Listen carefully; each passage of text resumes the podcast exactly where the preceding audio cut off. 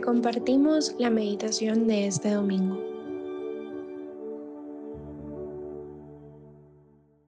En el nombre del Padre, del Hijo y del Espíritu Santo. Amén.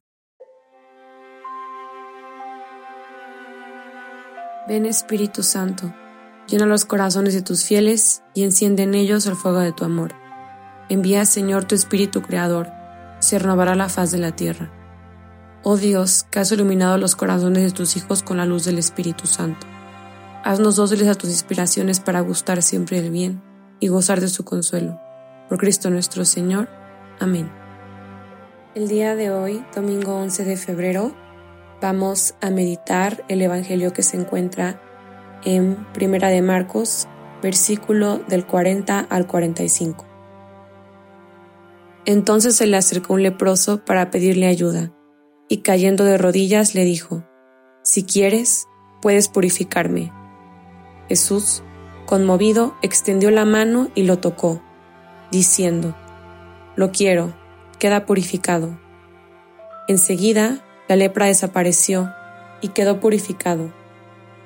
Jesús lo despidió advirtiéndole severamente, No le digas nada a nadie, pero ve a presentarte al sacerdote y entrega por tu purificación la ofrenda que ordenó Moisés para que le sirva de testimonio.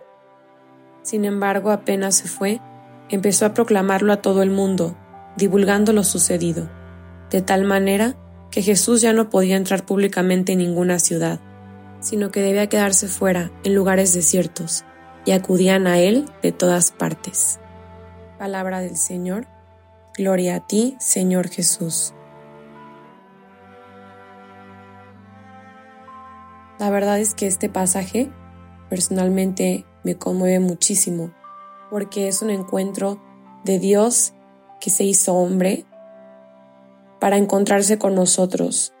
Antes de comenzar la meditación quisiera hacer un breve paréntesis em, porque quisiera recomendarte que veas un capítulo de la serie de Chosen en la primera temporada que ahorita se encuentra en Netflix porque justamente se puede ver esta escena en la que Jesús sana y purifica al leproso. Entonces, creo que es algo que, que, también puede ayudar a poder entender un poco más también este pasaje del día de hoy.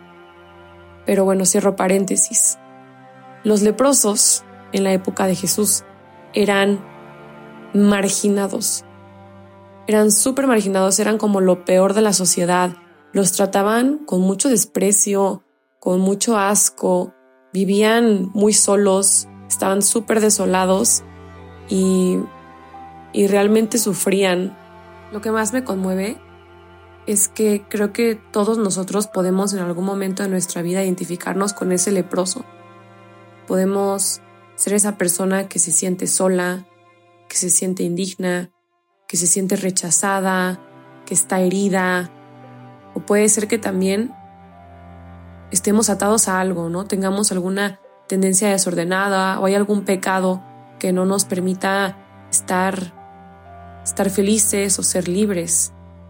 Y partiendo de esta perspectiva, lo que a mí me llama mucho la atención es la actitud del leproso. Lo primero que hizo fue buscar la ayuda de Jesús. Él estaba herido, él estaba enfermo, él sabía que necesitaba esa, esa ayuda y la buscó. Y en ese momento obviamente no era tan fácil, no era como que supiera dónde estaba Jesús, le mandara la ubicación por WhatsApp y llegara a donde estaba, sino realmente tuvo que salir al encuentro. Se sabía necesitado y tenía esa disposición y esa docilidad en su corazón. Lo segundo que me llama la atención es que el leproso tenía fe de que Jesús lo curaría. Aún no habiendo conocido antes a Jesús, porque como les mencioné, no es como que fueran amigos de Facebook, o sea, él había escuchado de él, ¿no? Obviamente, pero él lo buscó y tenía la fe, tenía la fe de que lo iba a curar. Y la fe, pues obviamente es una virtud, como sabemos, es una virtud teologal, ¿no? Y es un don, es un regalo que Dios nos da. Y obviamente hay que pedirlo, pero también hay que cultivarlo nosotros hay que también tener esa disposición en nuestro corazón para poder recibir la fe y también tener como esa voluntad para crear hábitos para cultivarla. porque también nos corresponde a nosotros responder a ese regalo que Dios nos da. Y la tercera actitud que me llama mucho la atención del leproso, pues es que el leproso confiaba en la voluntad de Dios. O sea, el leproso no le dijo, cúrame ahorita, o cúrame por favor, o le dijo, si quieres, puedes purificarme. El leproso no obligó u ordenó a Jesús. Él buscó a Jesús, pidió con fe, pero puso su petición en manos de Dios. Y esto me hace pensar en cuántas veces nosotros pedimos a Dios, pero queremos en el fondo que se haga lo que nosotros queremos. Buscamos a Jesús, pedimos con fe, pero queremos que se haga nuestra voluntad. Y no quiero que se malentienda. Obviamente, nosotros, el ser humano en general, pues siempre busca tener el control. Es algo, es algo natural. Pero Dios nos pide y Dios nos llama a lo sobrenatural, a confiar en Él, a tener fe y sobre todo a tener santa indiferencia. Este concepto la verdad es que a mí me gusta mucho, porque no se trata de ser indiferentes con los demás, sino se trata de no preferir nada más que la voluntad de Dios. Un profesor muy sabio una vez me explicó esto de la santa indiferencia y él me decía, ¿tú qué prefieres? ¿Ser rico o ser pobre? Y yo, no, pues obviamente, si me das a elegir, es ser rico, ¿no? Y me preguntaba, ¿qué prefieres? ¿Estar sano o estar enfermo? Y yo, pues obviamente estar sano, ¿no? Y él me decía, eso es lo natural, eso es lo humano. Pero realmente a lo que Dios nos invita es a que se haga lo que Dios quiera en nuestras vidas. Porque si te pones a pensar, teniendo a Dios, lo tienes todo. Y vas a poder con todo lo que Dios permita en tu vida. Entonces tener tanta indiferencia es decir, no prefiero ser sano o ser enfermo o ser rico o ser pobre, sino quiero lo que tú quieras en mi vida. Obviamente somos hijos de Dios, Dios nos ama, Dios quiere que seamos libres, que vivamos en paz y sobre todo que seamos santos. Y por eso hay que confiar en Él, sabiendo que Dios es un Padre bueno y que nos ama, nos invita a que unamos nuestro corazón al de Él para aprender a escuchar su voz y para poder conocer y vivir su voluntad en nuestras vidas. Entonces, ya en manera de conclusión, quisiera invitarlos a hacer una breve oración Señor Dios, Padre nuestro, Papá, te queremos pedir que nos concedas tener la actitud que tenía el leproso cuando Jesús lo curó.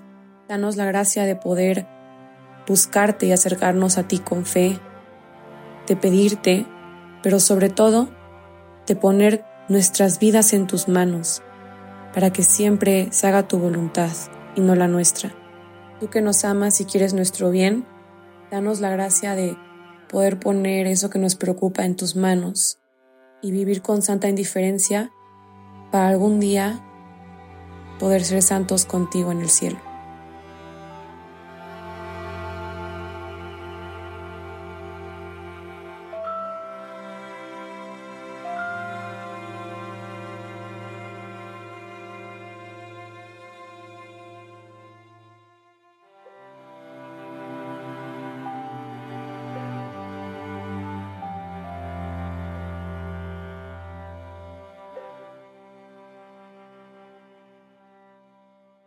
Te damos gracias, Señor, por todos tus beneficios, a ti que vives y reinas por los siglos de los siglos. Amén. Cristo Rey nuestro, venga tu reino. María, Reina de los Apóstoles, enséñanos a orar. En el nombre del Padre, del Hijo y del Espíritu Santo. Amén.